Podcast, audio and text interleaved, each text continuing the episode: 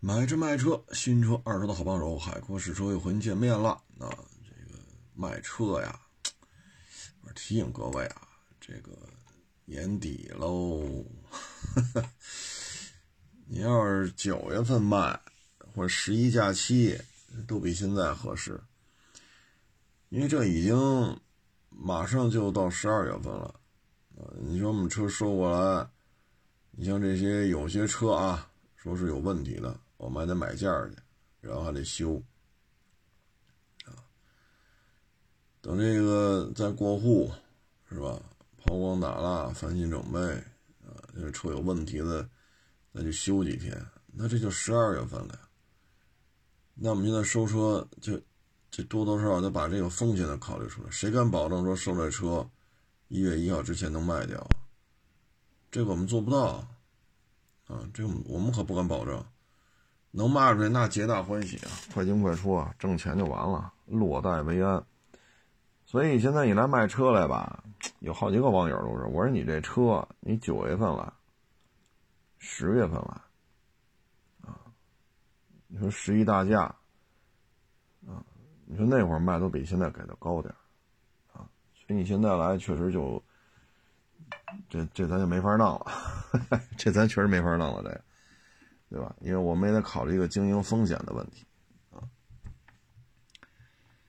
嗯，反正现在就是忙忙叨叨吧，啊，忙忙叨叨，啊，弄来弄去的。但是，哎，车呀，尤其是 A B B 的车，公里数一大，就不用太大，公里数不用太大，车龄不用太长，就一堆问题，这一修吧，巨贵。所以这个说为什么这些老丰田啊，说现在这塞纳将来说加七万，说二手车是不是特坚挺？这我也不知道啊。这加七万这个咱哪预测得了未来呀？我只能说老丰田啊，比如四 AT 的老花冠呐，啊，老威驰啊，啊，包括二点零 T 的汉兰达呀，啊，之前的那个老凯美瑞啊，这些都挺保值的。这个它是有原因的啊，为什么保值呢？就这车确实故障率低，咱不是说它不坏啊，对，咱咱不是在抬杠，它不是说不坏，它故障率低，维修成本低啊。你这个，你看今天这 A 八，我我就说嘛，我说你这个四个大灯总成啊，左前大灯、右前大灯、左后尾灯、右后尾灯，四个大灯总成。买一台，就这四个大灯啊，去 4S 店换这一套四个灯，这价钱是不是就能买一飞度了？或者说买一个致炫啊？这价格是不是就差不多了？所以咱这车，这个持有成本确实太高了。所以二手车市场上这价钱高价钱低，跟这车好不好养活，跟这是成正比的。所以这些买嘛啊，那当年咱这个是吧啊，咱咱得有个有牌面的车。那这将来卖的时候，确实赔的会会跟血窟窿似的啊。那你这你这一算，好家伙，哎呀，开这几年下来，合着这一年要赔多少钱呢？啊，购车款、保养费用。啊，保险，啊，呃，这东西，嗯，哎，反正这种东西买时候你想好了，啊，想好了，你再卖的话，你说这个大哥，他问题这不是我们所能，我们我们所能决定的，啊，所以这些东西吧，就是您自己拿主意，喜欢呢您就买，啊，卖的时候呢，反正就这状态。啊，但是有些车我们也预测不了，啊，你比如说这个，就刚才说这加七万的这个，啊，啊，这塞纳，你说，哎，有些东西真是，啊，哎，这现在还在微博上，我看还有的说呢，啊，就说这个，嗯，就是塞纳安静，啊，这么安静，那么安静，哎呦我老天哪！说我这儿，网友人都去四 S 店开去了，开完了就果断退订了，啊，人觉得比这 ES 噪音高太多了，啊，虽然说这 GL 八 ES 安全碰撞这成绩比较差，啊，中保研这撞的一塌糊涂，但是买回来这噪音低，这确实你只要一开就得遇到这问题。嗨，走一步说一步吧，就咱也操不了这心啊，咱也别说太多。为什么呢？人家有人家挣钱的方式啊，咱说太多吧，这就成拆人家拆人家台了啊。反正这都能理解嘛，是不是？咱不也是为了生存吗？啊，人家也是为了生存啊。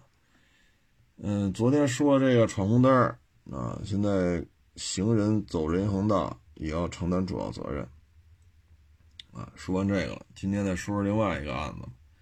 这案子呀，跟车没什么关系，啊，跟车没什么关系。它是一什么情况呢？是北京一个老的这么一个，呃，这应该不是电梯房，啊，它应该是那种爬楼梯的，啊，这个呢，他呢住在二楼。他退休之后吧，咱不清楚什么原因啊，因为我看的是法院的判决。你至于这这这这哪儿退休的呀？退休金多少？这里边不写这个。他呢是这个楼房应该是六层的砖楼，没有电梯，是一个老小区啊，楼龄楼龄也比较长了。他住二楼，然后他就捡了好多那个废纸啊、易拉罐的这个瓶子呀，啊，呃。就是为了卖钱，啊，这个楼梯呢是这个这个单元所有人唯一的出路，啊，除非你从阳台上跳下去，啊，如果你不从阳台跳跳楼的话，这就是唯一的出路。他呢，这个废旧的这些报纸啊、纸壳子呀、塑料瓶子呀、易拉罐，易拉罐不是塑料的，易拉罐是那个铝的压模弄出来，就这些东西吧，他全给堆在那儿，啊。然后呢，就卖废品挣点钱，但是呢，突然一下着火了。着火了之后吧，还是夜里着的，怎么着的？现在没有办法去判断了，怎么着的？是谁点的？是里边有什么易燃物啊？还是怎么怎么着啊？啊，这咱就说不清楚了，因为这个法这个判决里边没说。着了之后呢，住在四楼的一个小伙子想跑。结果呢，这个楼道里烟呐，包括这个高温呐，确实它冲不下来，冲不下来。但是呢，在这个犹豫的过程当中，由于吸入大量的有毒气体，这个小伙子昏倒了。昏倒之后呢，这事儿就大了，当然没烧死啊。首先，啊，首先，两只手功能完全丧失，啊，左臂。功能完全丧失，啊，手呢？我看写了一叫什么碳化，就相当于把手啊给烧焦了，因为它不是被那个它往下冲冲不下去嘛，但是高温加有毒气体，啊，楼道里全是这个嘛，就是大家要生过火都知道，你装一烟筒，那不都从这抽出去了吗？那相当于楼道就是这烟筒，所以一下就熏的就昏迷了。然后在这个就躺在这个火的边上了，这火就把他两只手给碳化了，啊，其中左臂功能完全丧失，啊，安安甲肢都无法恢复正常使用功能了。同时呢，这个面部严重烧伤，啊，这个时候呢，这个消防中队就去救火嘛，救火之后把人给搭出来，搭出来赶紧送医院了。后续呢？这小伙子提起诉讼了，这个诉讼可就高了，不是说咱撞死一个人百十来万，不是了。这场诉讼人家提起的金额是多少呢？一千万还出头，啊，包括什么呢？医药费、误工费，他这属于重度伤残了，几级没说，但是两只手碳化了，左臂丧失功能。啊，毁容了，所以我估计啊，这一级、二级的，这应该差不多啊。这些什么残疾辅助器械费用等等等等吧，一千多万。这时候呢，这个二楼这老大爷就说了啊，这个排除了用火不慎和电气故障引发的这个火灾的原因，但是呢，有可能就是未排除遗留火种引发火灾，这是消防队给的一个鉴定，未排除遗留火种引发火灾。他说这有没有外来遗留火种，他也不知道。啊，我只是在门口放这些废报纸、废纸壳子、塑料水瓶子、矿泉矿泉水瓶子、易拉罐什么的，我不应该管这些责任。然后呢，这个他把物业也告了，就这小伙子受伤之后，连这个二楼的和这个物业，物业说了呢，我尽了相关职责了。他说这家的人吧，这男的呢捡破烂，女的也捡破烂。他说他已经进行了若干次阻止、告知、提示、谈话。清让他清理，但是就是不清理。他说我们没有执法权，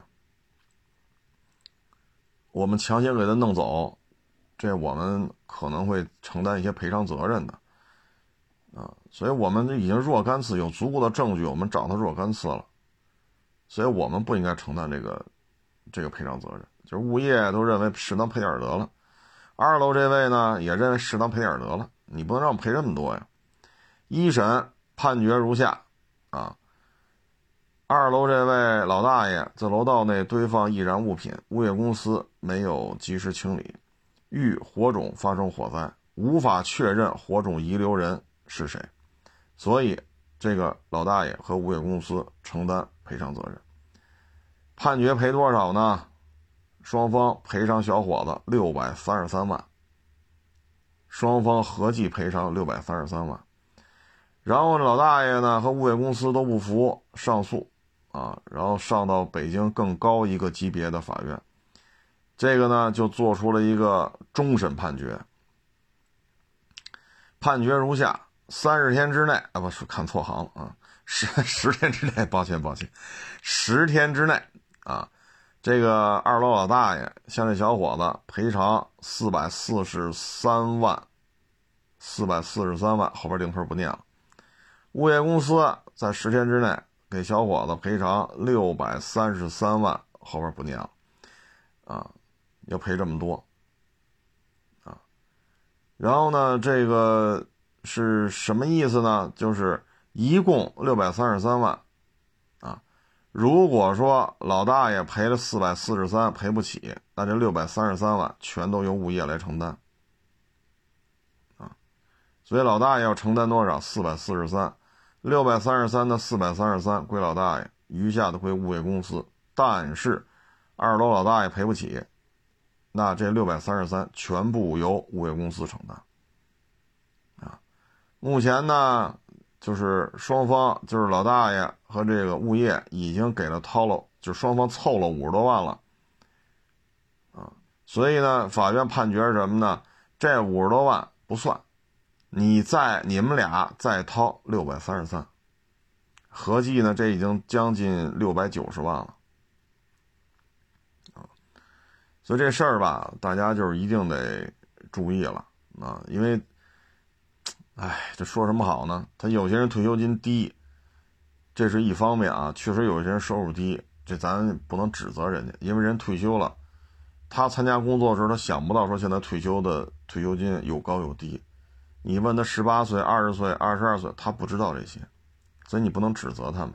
他退休金就这么低，你还骂他一顿，那犯不上啊，是不是？那儿女假如收入也收入也不高，那老人也不想说，哎，就想弄点纸壳儿、弄点水瓶子，卖一毛是一毛，卖一块是一块，这咱能理解啊。但是呢，就是千万家里老人。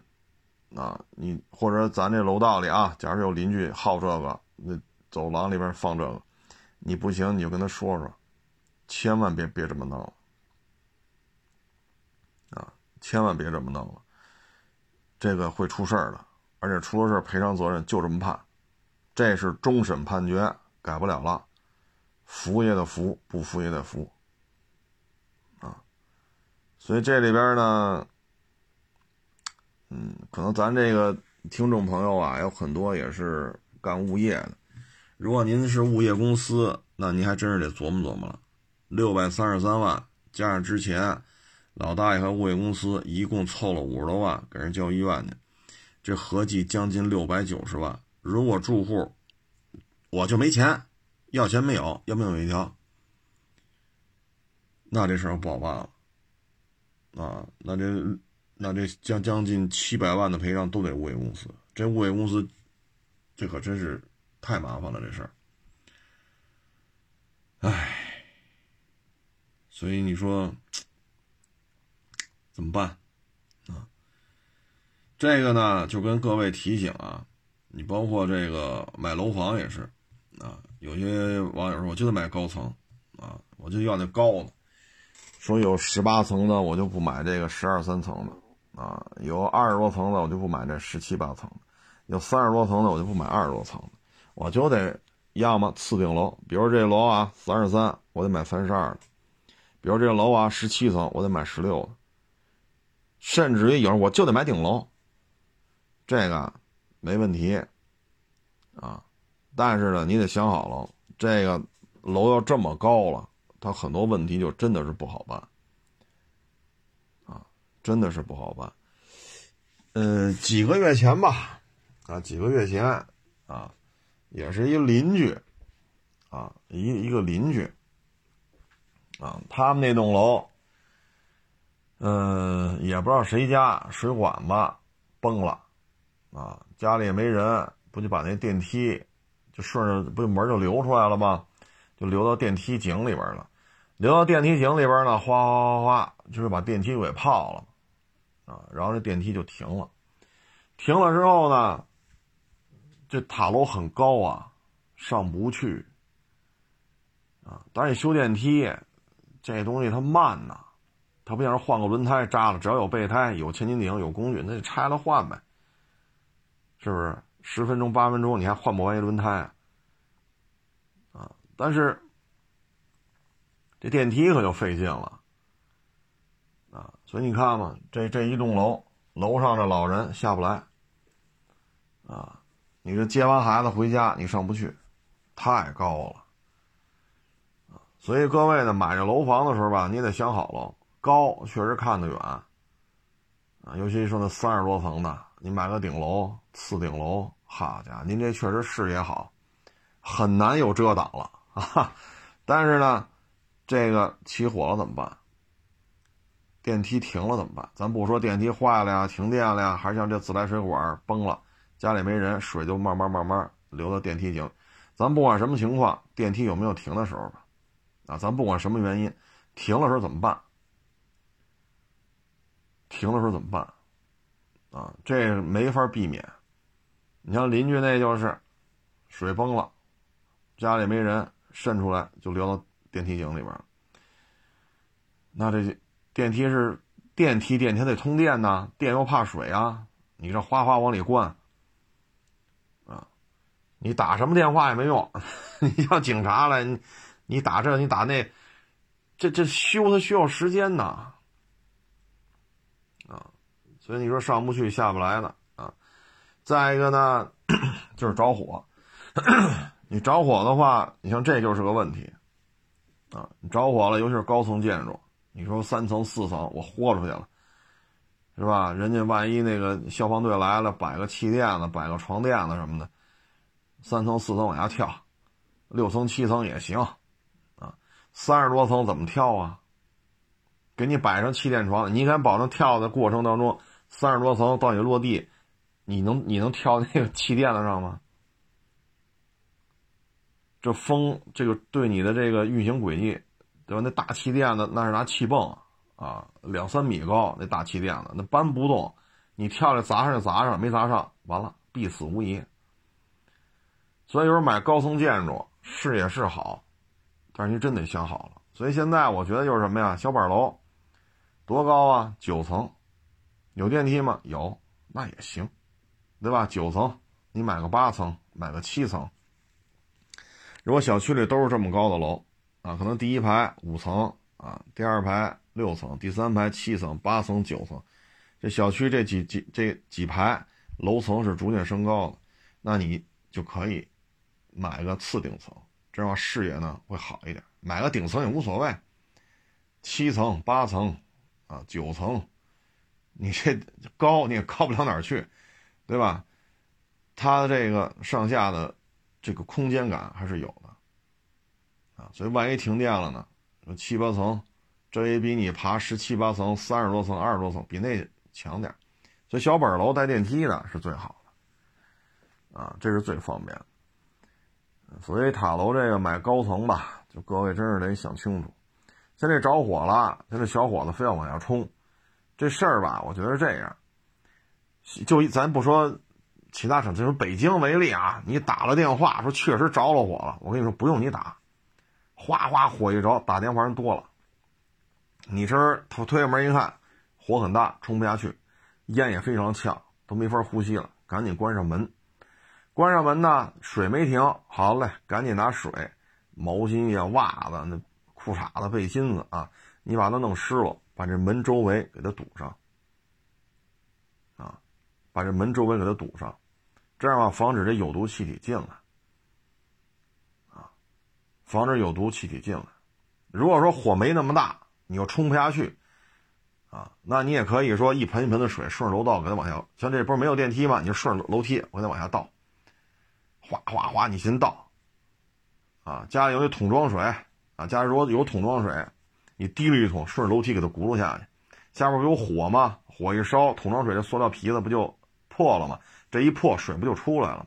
有这桶装水往下扔，啊，有那脸盆的就倒嘛，哗哗的。然后，但是别火烧门口，别这么弄了，赶紧往外倒。倒完之后，多多少少能延缓一下。如果太呛，就别弄了。如果还能正还能正常呼吸，就赶紧弄。再一个，像这种楼层当中着了火，烟也是往上走，所以尽量是趴下，或者说蹲下来，因为烟是往上聚集的。你要说咱说咱个儿高啊，说这楼挑高两米七，好，您两米高，那烟是先往上面聚集，那谁先晕过去？这个儿高呢。所以，像烟往上聚集的话，咱尽量蹲着、趴着，啊，然后有条件的话呢，拿那毛巾蘸点水，弄湿了，捂在自己的这个口鼻，啊，把这脸给它糊上，啊，多多少少能减缓一点有毒气体的吸入。如果说火着的真不行了，那今儿怎么办呀？当然，一般不至于这样啊。北京这消防队太多了，一般不至于着成这样。你像这怎么办呢？家里有那个被子、褥子什么的，你赶紧给它往上浇水，往上浇水，给它浇透透的，然后裹上。这样的话呢，大火呢，对于这个完全湿透了的这个被窝、毯子什么的，它多多少少有点隔绝作用，你以免被灼伤、被烫伤、被烧伤啊。然后低位一定要低位啊，这样别呼吸太多的有毒气体。啊，这都是解决方案。说家里有这矿泉水，没有桶装的，瓶装的，塑料瓶行，你往下扔。火着成这样，那火焰好家伙，二楼窜到四楼，那火焰的这么老高，好几米高，你往下扔吧。火一烧，这瓶就乱，瓶一瓶一漏，水就出来了。你就扔，没事儿这会儿就别考虑那么多了。如果有脸盆，往外往外顺着楼梯往外倒，不说别的，最起码能阻止这火进一步往上面这个蔓延啊。如果说烟太呛了，咱就别干这事儿。说一开门，嚯，呛一跟头，那把门关上，别开了。一般现在家里都不是木头门了，都不是木头门了，很少见到木头门了，都是金属的。你就把这个裤衩背心啊，那塞成条，沾上水，给它门堵上，别进烟就完了。说火都烧到门口，那没办法，那你也别出去了，那你也别出去了，你就等着消防队吧。啊这没有办法，啊，你像他这个小伙子，说当时不往下冲，说火从二楼着到三楼了，顺着三楼顺楼道上了，你不出这屋，其实倒不至于这么严重的后果，这属于重残啊。这小伙子后半辈子这生活不能自理了，这个对人的伤害真是太大了，所以这些问题吧，就是一定得注意，啊，一定得注意。啊千万别硬往下冲，啊，因为你楼一共就六层，你何必呢？是不是？你就推开窗户，你等消防队来，等消防队来，你推开窗户，你看一眼下楼下什么情况？因为楼是从这个，它这个火是从楼道里上来的，不是说外边那个阳台着了，说燎到楼上来了，或者那个室外那空调机着了，燎到楼上，不是，它是楼道，没有外墙体，你就趴在窗户那等着就完了。啊，说楼要说没烧到，比如咱咱在六楼，从二楼着火焰呢窜到四楼了，那六楼没有那么大的火，最起码火没上，那你就顺着往下扔这水就完了。或者五楼的往下扔点什么瓶就塑料瓶的矿泉水，塑料瓶的饮料，桶装的这个这个这个这个矿泉水啊，像那可乐不是好多泡吗？你就使劲摇，使劲摇。使劲摇，然后往火里一扔，砰！它一炸，对于火降这个灭火啊，就纸壳儿着的火，对不对？纸壳儿着的，多多少少也是有些作用。你不摇往下扔也行，都是塑料壳啊，那也不能往下冲，往下冲真是太危险了。那这个呢，换个角度讲，如果是墙外边的墙体，比如说阳台着了，顺着火燎上来了，然后这个玻璃什么的，高温一一燎炸了。然后火焰子窜上来，再把你屋里的壁纸啊、窗帘啊啊，把这点着。那这时候怎么办呢？也别慌，楼道能下去，往下跑。如果楼道一开门，好家伙，火焰也上来了。还是那个裤衩子、背心儿沾水，把这门的缝给它堵上。如果能往下扔点水，就那桶装水嘛，也往下扔啊。你看不清楚在哪，你往下扔吧。肯定因为见着火了嘛，看不清几层没关系，见着火苗了就往下扔。关上门，拿你这个水。不把你家窗帘什么燎着了吗？赶紧往上泼，啊，先把屋里别让它火进来。说烟上来了是没办法，但是不要让火再进来了，不要再让火进来了。为什么呢？这楼它总有分几面嘛，对吧？咱不可能哈窗户全冲南，北面、西面、东面一个窗户都没有，这样房子确实也少见。你先拿火，它火一上来，玻璃炸了，了窗，赶紧拿水去泼。啊能就是挨着这个窗户的这些电器电，你给它断了，啊，电给断，然后泼水，不让它火着进来，啊，不让它火着进来，这时候就注意这些问题就完了。如果说你灭不了了，楼下的火把你家这燎太大，根本就解决不了，跑那边那个那个房屋去，啊，这边呢注意不让它从这个房间扩展到扩扩燃到别的房间，啊，因为自来水没停嘛。啊就损失就损失这一间房子就完了，别把整个这套房子全给燎去了。要注意这个，断电、洒水啊，楼道冲不下去就别往下冲了。就以北京为例，消防队这这这肯定很快就到了，因为北京消防队的密度很高啊，尤其是六环以里吧，六环以里北京消防队的密度已经相当高了啊。但是还是得提醒你。太高的楼层真是得注意，二十多层、三十多层，哎呀，它有些云梯车够着费劲。它能打到三十多层的这种云梯车并不多，不是每个消防队都配着三十多层的这种云梯车啊。所以就是大家买房的时候，高楼层真是得注意啊，因为这邻居家就出过这事儿嘛。自来水崩了，电梯给弄了，啊，这一户造成这一栋楼都没法弄的。你楼层低行是不是？一层、二层、三层、四层、六层、七层，这怎么着也就上去了。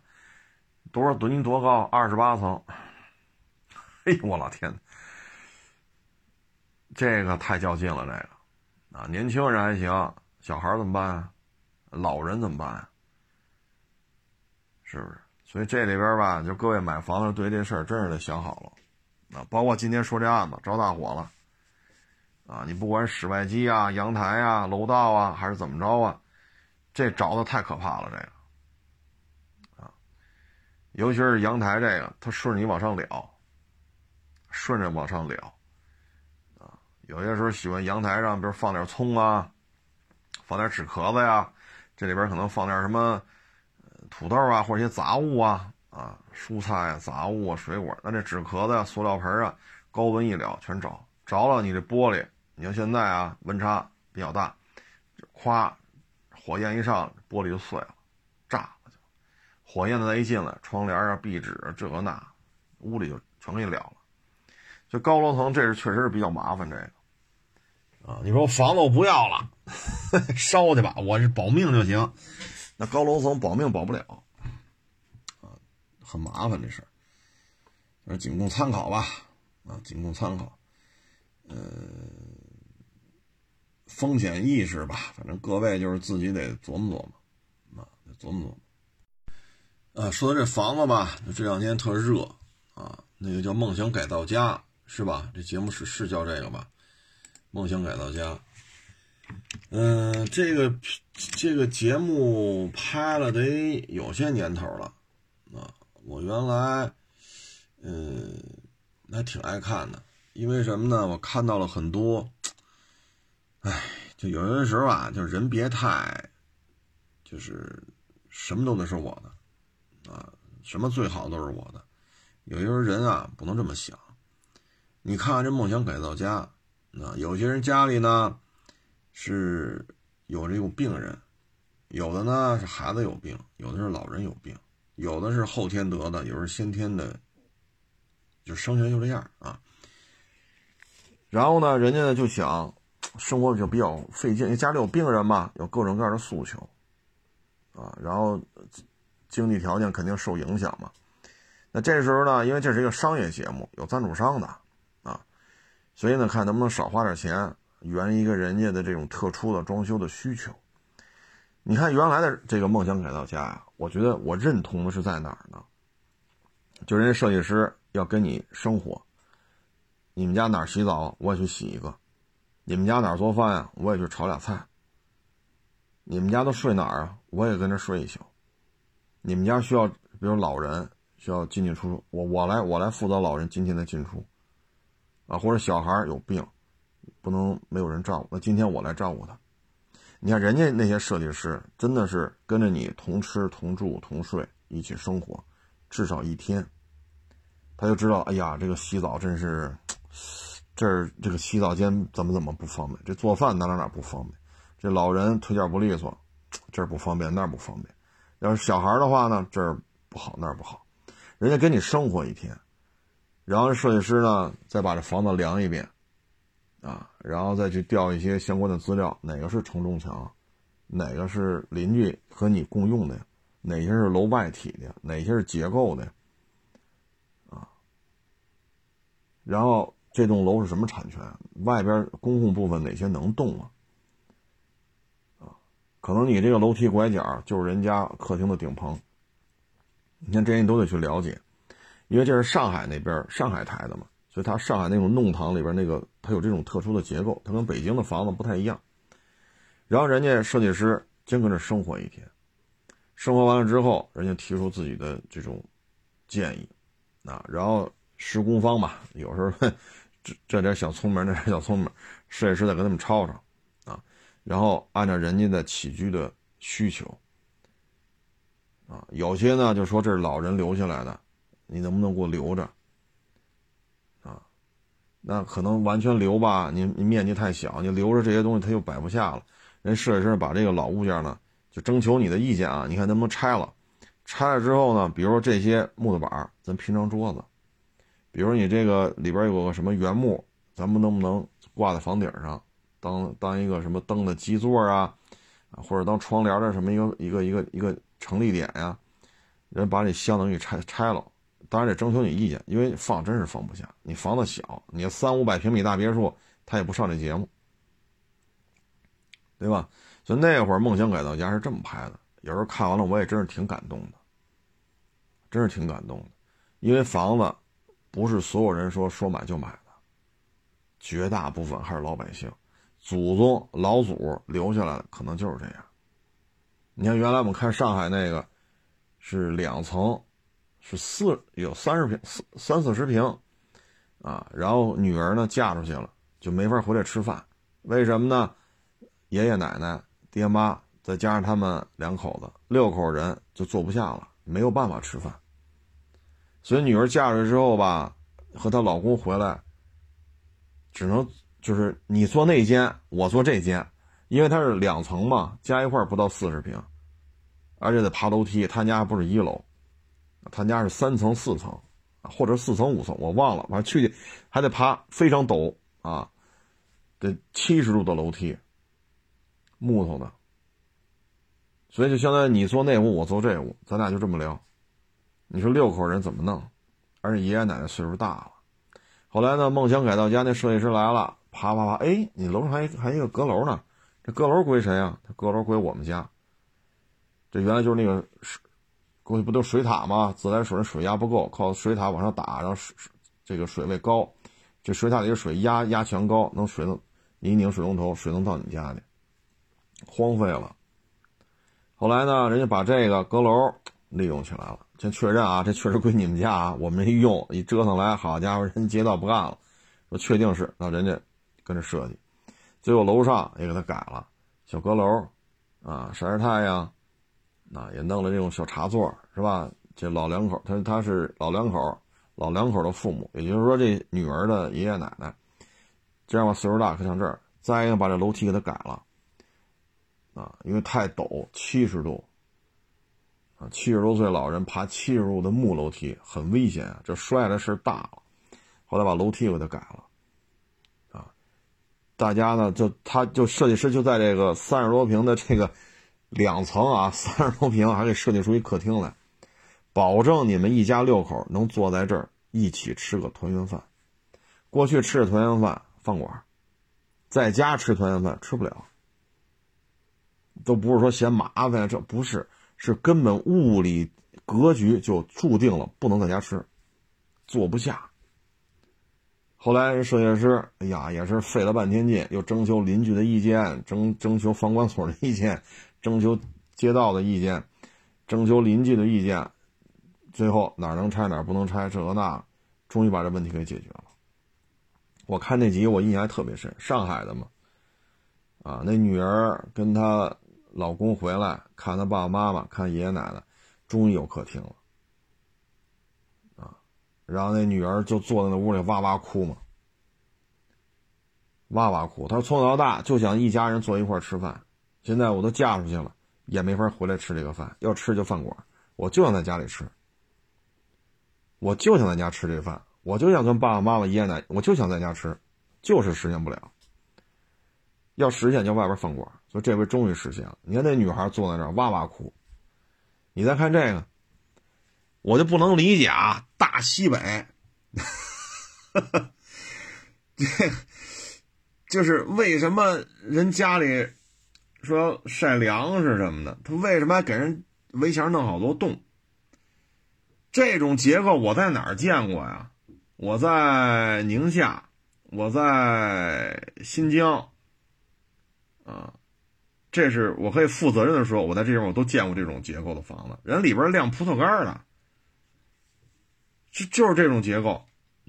我说这西北地区，人老爷子人也没说晾葡萄干啊，怎么这围墙就弄成这样了？这沙尘一起来，好家伙，这这这谁去擦地去？谁去擦桌子去？你再把人家 老师傅给累着吗？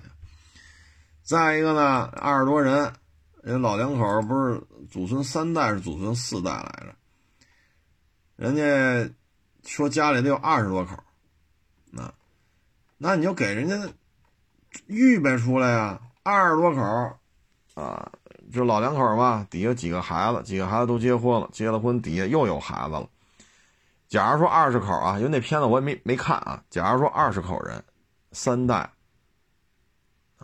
那你这餐厅按照咱们这个吃饭的习惯，你应该是非常大的一个餐厅，非常大的一个客厅，你得让这二十口人在这能坐下。啊，虽然我也不懂这个土木工程，我也不懂这设计，最起码这大的沙发你得摆上三面，对吧？三人大沙发你至少得摆仨。啊，对面呢可能方便，如果能出入这块有专门出入口，那可能。错一下，这玩意儿也得摆大沙发，啊，最起码你这几个沙发上，你得能坐十几个人。这小孩什么的，你跑跑跳跳的，反正也坐不住，这无所谓。最起码老人、老人这些孩子以及他们的这个配偶，最起码能坐能坐着。小孩就无所谓了，啊，三五岁、七八岁的，他也他也坐不住。你最起码得有这么一个客厅。然后吃饭呢，你要二十人的话，你这桌子呀不能太小。还有一个问题就是厨房得大。你要二十个人在这吃饭。你说你得炒多少菜？你得蒸多少米饭？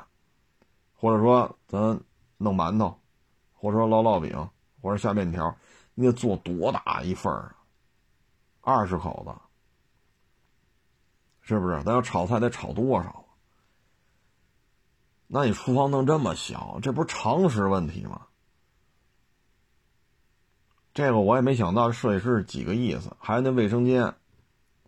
原来咱们说过这问题，就是咱们要买房，尽量啊，你上有老下尽量不要买复式，因为什么？它有楼梯。说七老八十了，你说你这怎么弄啊？你说一百平米，上边五十，下边五十，实际上就五十，上不去。你说咱这听众们说，谁家没老人，谁家没小孩？你说十几岁、二十几岁、三十几岁，这都行；四十多岁也都行。十岁以下呢？六十岁以上呢？也楼梯这么蹦蹦蹦的。所以尽量避免楼梯，尽量避免台阶儿。包括你家里做这门，尽量买那没有门、没有门槛的，开着门、关上门，地面上是平的。尤其是老人，眼神不济，腿脚也不利索了。你这每个门都有门槛，或者这儿客厅到厨房有台阶儿。啊，客厅到餐厅有台阶儿，台好家伙，台阶儿来台阶儿去，这可不适合老人的这个。在你这卫生间，啊，二十个人，咱不说别的，卫生间至少至少得两个以上，因为人太多。啊，像人家花一百多万，我觉得卫生间都得弄仨了，都得。啊老人用这卫生间，第一光线必须足够强，因为老人眼神不济；第二，这卫生间得宽敞，他在里边才能转开，啊，本身岁数就大，啊，然后家家里人口这么多，就一定要做成外边这一每个卫生间都该做成什么呢？门一关，外边是洗那个洗手盆啊，外边洗个手啊，啊，擦把脸呀，不耽误。关上门，里边上厕所啊什么的不耽误。至我认为要是至少得俩，如果有全得弄仨。你毕竟这么大一个家庭嘛，啊，俩卫生间都未必够。那小孩就好几个，就孙子辈的啊，孙女、孙子、外孙子、外孙女，这就好几个。但是给弄成这样，我是真没想到啊！这、这、这、这，而且我看那个照片啊，这个里边这个。这个这个墙，啊，墙体的设计什么的，直角太多，啊，直角太多，呃，这个对于对于老人来讲呢，不是太合适，啊，不是太合适。嗯，西北地区嘛，再一个人老人说了，我就要住二楼，这设计师就说了，二楼没意义。我操！那让我说你管得着吗？人家万一想在二楼楼顶上晒晒太阳呢，有毛病吗？你说人上不去，咱就这么说啊，人要花一百三十二万了，我给你装一电梯。你看梦想改造家过去有这个的，人那个叫什么肌无力还是叫什么来着？家里有俩肌无力病人，人家住的是二层，后来找街道、找房管这那，最后给这个二楼这家。装了一个小电梯，以最低的成本给他装了一个，这样他既无力，一楼二楼人家方便，挨门敲，跟各个邻居征求意见，啊，居委会、房管所这个那个。你像咱这人家老爷子要出一百多万了，你给他装一电梯，啊，咱有没有成本比较低的电梯，适合人家里这种情况呢？咱不愿意弄得跟塔楼似的那种大电梯，它一共就二十层。是不是你给人弄一个啊？有时候老人岁数大了，他就想在二楼晒晒衣服什么的，那你给人弄一个你像这西北地区风沙大，你应该弄一个阳光房，这样的话呢，风沙大的时候，他在阳光房里他也能晒太阳，对吧？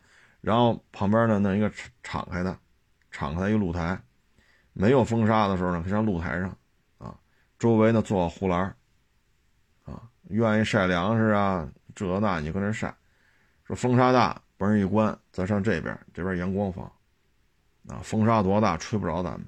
说冬天也没有冷风能吹着，咱阳光房里边一待，阳光明媚，寒风吹不进来。你看这二楼做的，这一百多万花哪儿了？看着外边以为晒葡萄干呢，进去吧都是那种什么，啊，就就那种什么抽象啊，啊什么艺术啊，什么概念呀，啊什么先进的理念呀，什么，哎呀，这我也说不上来了，反正就是乱七八糟的，啊。现在呢，就是有些设计师啊，他是炫技，炫技，就是炫耀我对于啊什么抽象派啊，啊什么什么工业化革命，我对于这我对于他的理解是怎样？问题是人家老爷子就想晒个太阳，二十口子人都在这，假如说都回来的话，我住得开，然后呢，平时晒点粮食啊，晒点农作物啊，啊，万一还要想养个鸡、养个鸭、养点兔子、养只羊。啊，你把院子这些养养这些牲口啊、家禽啊，你把这地儿预留出来。二楼呢，可能要晒点粮食、晒点衣服，或者二楼呢要晒晒太阳。那你结合西北风沙大，冬季比较寒冷，你给做个阳光房啊。所以这设计师啊，我真是觉得这属于炫技派啊，这就是炫技派。可能现在生意不好做吧，只想着怎么能炫耀啊，不像过去了，说真的说跟人生活一天啊，说你家老人这他上楼梯是什么状态？他一天这楼梯要上几次？他上楼梯的诉求是什么？他为什么要爬上爬下？他要他要解决什么生活当中的问题？对吧？那你这个。尤其是刚才说上海那个，加一块不到四十平，还他妈分两层，楼梯七十多度，木头的，啊，然后上面还一层，第三层是露台，什么是水塔那个方形的嘛，人家跟人生活一生活一天，啊，凉房是梁房，每一面墙这是不是承重墙？墙那边是什么结构？每一面墙都去了解，然后上上下下邻居呀，全都沟通一遍，然后人家才说这房子应该怎么设计。人家的诉求是什么？人家诉求就是爷爷奶奶能有个晒太阳的地方，然后回家六口，将来还有有孩子的话，那就七口，能有一起在家里吃顿饭的这么个地儿，就别让爷爷奶奶天天这么爬楼梯了。你看人家就这点诉求，你给解决就完了，啊，所以这个我觉得就是炫技了。这么大岁数老人，他的需求是什么呀？他的需求你不能说，人家这辈子啊，其实我说句操蛋点的话，土埋多半截子了，人家就想像晚年呀享受一下，啊，我有时候就觉得我操，一百三十多万就农村这地。你直接给人盖一个 盖个二层楼不就完了吗？费什么劲呢？我这这就是炫技派。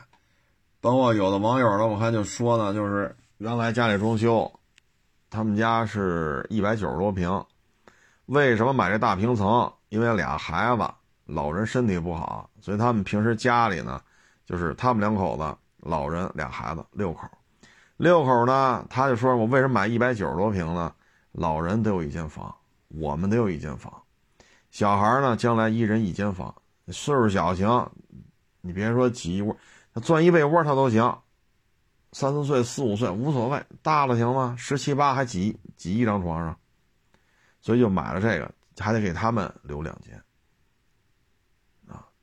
所以呢，这就需要四个卧室，四个卧室一个客厅。”啊然后住的一百九十多平，不是松快点吗？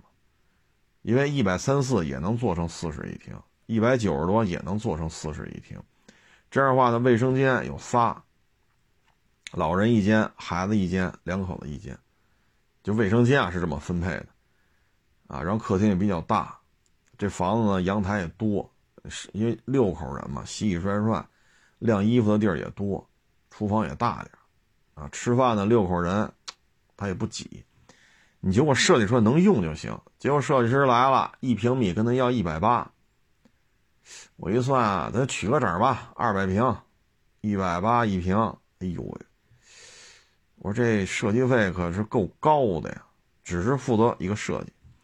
设计完了之后吧，哎呦喂，什么这种各种这种复杂的灯光啊，这种什么什么工业什么这，哎呀，他讲话。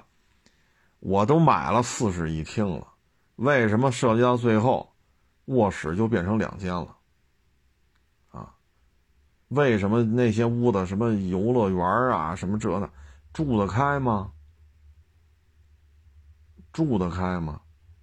他设计师说了，你们你们的孩子想你一块住呗，培养亲情，这是从爱的角度来考虑。你们要带着孩子住一屋，老人住那屋。他说孩子大了怎么办呢？他说老人死了不就完了吗？得，这一下就火了。那他妈老人要死了，我还他妈我那我就那就别买这房子了。老人都死了，买什么呀？这问题是他妈死了吗？这一下就怒了，最后闹，那别别就可以改，改完了还是这种乱七八糟设计风格，炫啊，就是各种灯光啊，这面墙什么色儿，那面墙什么色儿。他讲话您不不眼晕吗？看着。啊，有时候觉得阴森森的，他这他妈的，你像儿童房，你最起码应该是比较暖，比较亮，对吧？尤其是家里有有俩老人，你的卫生间呀、厨房都非常明亮，因为老人什么时候来，什么时候去卫生间，什么时候去厨房，他看得很清楚。本身腿脚啊、眼神啊，你就别弄了哈，哎，最后闹闹完退了，啊，给他给气坏了。最后找了一个四十块钱一一平米的，就是普普通通的一个设计就完了。作为电视，作为电视墙，把大电视放上头，啊，这个小孩这屋子暖一点，老人这屋明亮一点，厨房、卫生间啊，小色彩明亮一点。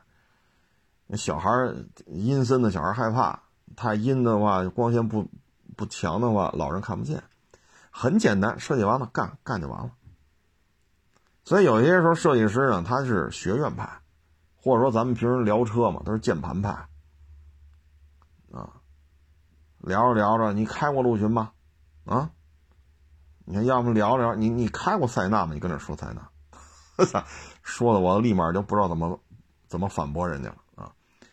所以他就是键盘派，那装修呢也是理论派，他也没照顾过他他的父母，他婚都没结。他哪有孩子呢？所以他既理不理解不了怎么照顾老人，他也理解不了俩小孩怎么照顾啊。所以家居设计当中吧，最好找什么呢？有生活的，就是这设计师本身他也要照顾老人，设计师本身也要接孩子呀、送孩子，这样吧，他他对这些他是有概念的。否则你半大小子一个，啊，或者是女的啊，也很年轻。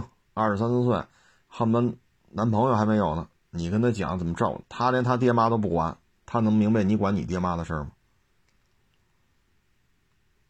是不是？他连他爹妈都不管，他怎么能理解你要照顾你爹妈，你还要照顾你这俩孩？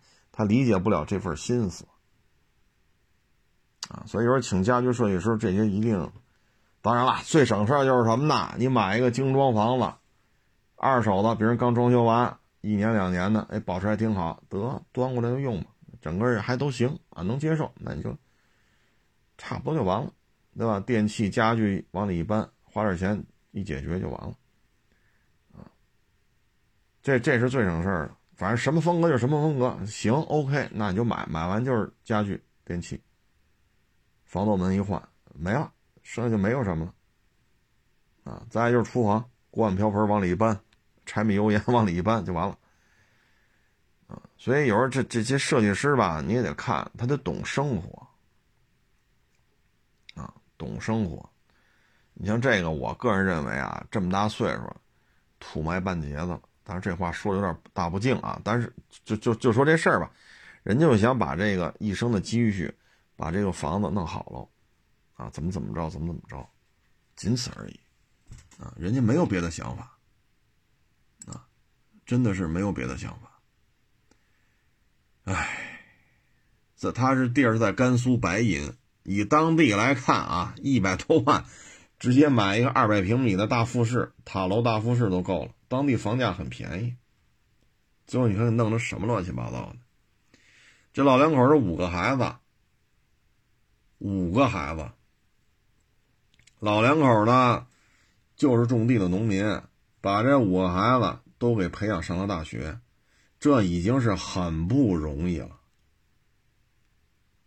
这都得给人竖大拇哥，得给人老两口点赞。我讲，你们培养五个大学生，厉害！然后呢，人家想把这房子给弄了，其实就是农村的一个院子啊。人家要养鸡、养猪、养羊什么的，这那个，哎，说什么好啊？啊，这都干到一百三十多万了，在白银这个地方，你直接给人。如果有啊，二百平米的大平层，你直接塔楼买一个就完了，或者二百平米复式买一个就完了。当地房价很便宜，你弄的这简直是灾难性的设计。哎，反正就提醒各位吧，买房的时候呢注意，装修的时候也得注意啊，不要弄得太复杂。家装的时候，我觉得就是什么呀，二十四小时热水，如果小区不提供，你自己给它做一个。再一就是插销。插销数量得够，因为现在手机呀、各种小电器啊，它需要插销，没有插销供不上电啊。然后晾衣服的得弄，因为天天都得晾衣服。再就是厨房得弄利索了啊，因为得吃饭嘛，你不能天天叫外卖啊。再就是门槛真是得注意门槛尽量把屋里的门槛都给它去掉啊。当然，你家里没老人那就算了，如果你家里有老人、有小孩，门槛都得去掉。啊，要不然你都是水泥地，哪怕是你木地板吧，老老人这门槛啪摔了坏了，七八十岁的啊，过这门槛摔一下，我跟你说吧，这是灾难性的。本来老头还能多活个十年八年，你裤衩这么一栽，怎么弄？人家老头诉求，你说就是辛苦一辈子了，就要在二楼晒太阳，所以你像这个给人做一简易小电梯，啊。做一个简易小电梯，啊，就完了。二楼弄弄大点啊，二楼也弄成卧室，二楼也弄成储藏间，二楼能那能晒庄稼的地儿，二楼弄一阳光房，不就完了吗？哎，就很简单的一个事情，弄得这么复杂，还弄得全中国 所有人都跑这骂大街了。哎，这设计师啊！原来这个梦想改造家，我真是挺爱看，他拍了好多年了，啊，前些年也没有那么的忙，啊，也看。他有时候吧，他还重播，不忙时也看看，也挺挺感慨的，啊，有那时候你一看吧，设计师真的是非常尊重，人不是跑这炫技了，人真的是要解决生活的诉求，啊，真的是心有所想，事有所成。真的是为你的需求考虑，啊，不是跑这炫技来，就跟买车似的，人就十万块钱，人就想买一二手车，啊，接孩子上下班这那皮实耐用就完了，你非给他推十万块钱的 A 八，这不合适吧？你还给他推十万块钱的宝马五，这也不合适吧？人说的很清楚，家里就这条件，略微改善一点。从这几万块钱新车裸车几万块钱稍微升级一点，空间大一点，但是预算也有限，别爱坏，养着便宜就行了。那你能给人推这个吗？是不是？这不合适吧？这个啊，你按人家需求来嘛，就十万，你看这儿有一个八万多的卡罗拉行不行？是不是？这是一个七万块钱的风范，你看行不行？准新的，啊，你看这儿有一个什么什么车，比如说啊，非常非常新的这个捷德，自吸的1.8的，你看行不行？啊，你看推推这个，是不是本身就不爱坏，啊，要稍微大一点，啊，你说弄一个说十万块钱的凯美瑞，有的是，但是你不敢推啊，年头长了。对吧？经常有人这网友找我聊这个，有的我直接就跟人否了。为什么呢？不是说咱强加于把自己的意见凌驾于全地球之上，来找我问的都是傻叉，就我最明白，咱不是这意思。他有人不懂，他不了解这个持有成本有多高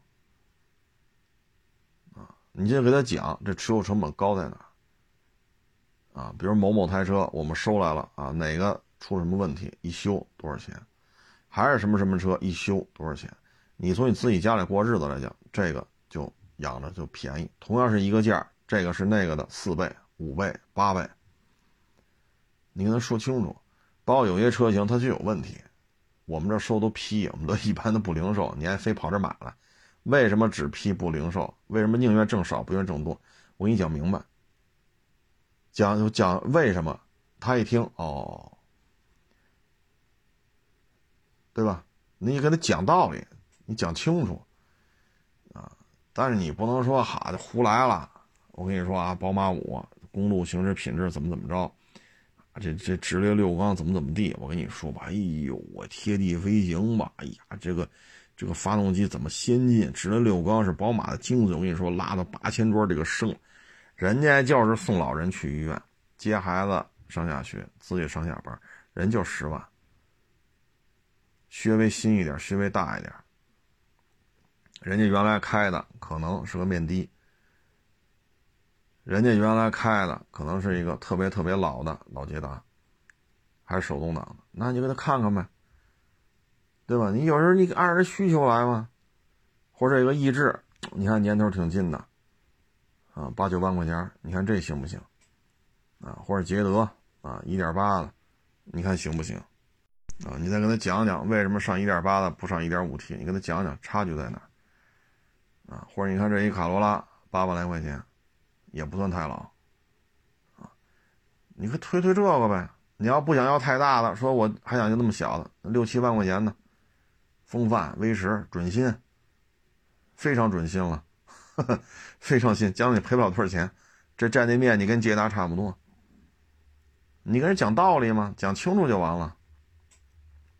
所以有人不能说炫技，啊，十万块钱居家过日子，你跟人聊十万块钱陆巡四四七，哈 哈这他妈油钱人家受不了。所以有时候就是讲道理，啊，人家讲人家的道理，咱讲咱的道理，啊，互相尊重，互相体谅。人家体谅你设计师，可能你不习惯农村的生活，但是呢，你都造了人一百多万了，你不在这小圈里生活生活吗？哪怕你住一天呢？